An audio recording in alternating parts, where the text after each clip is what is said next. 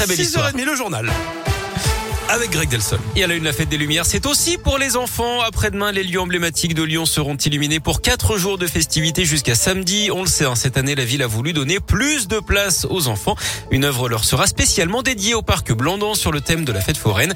Un petit livret de jeu a également été distribué dans les écoles et parfois ce sont les artistes eux-mêmes qui sont allés à la rencontre des élèves pour leur parler de leur métier.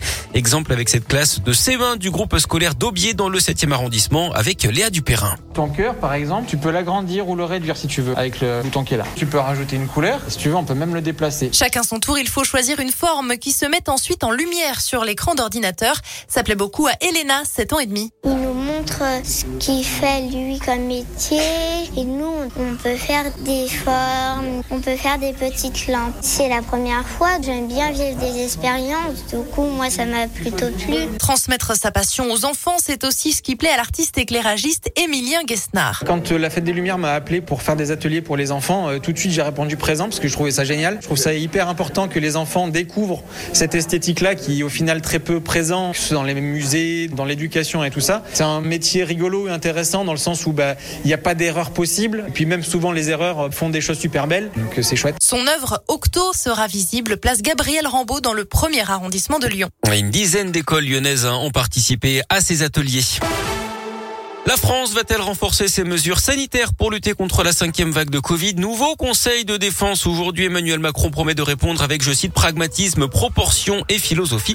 Parmi les sujets abordés par le gouvernement, la vaccination des enfants de 5 à 11 ans, un nouveau confinement ou même le retour des jauges n'est pour l'instant pas à l'ordre du jour.